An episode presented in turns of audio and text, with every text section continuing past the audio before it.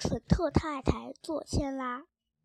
蠢特先生领着蠢特太太来到屋外，他已经在那儿为进行大规模的牵拉做好了一切准备。他准备好了很多气球和绳子，他准备好了一个气筒，他在地面上固定好一个铁环。站在这儿，他说。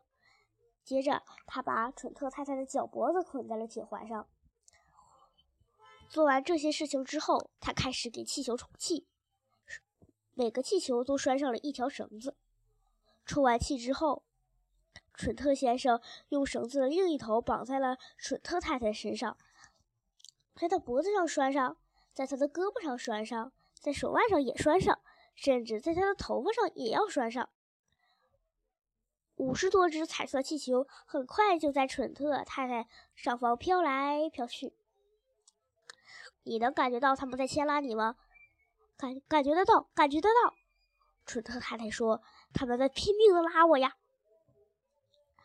他又拴上了十几个气球，现在拉力已经非常大了。蠢特太太被被的脚被捆得严严实实的，双臂被气球往上拉，一点也动弹不得。他现在变成了一个囚犯，而蠢特先生本来打算自己就走开，把他留在那里，教训教训他。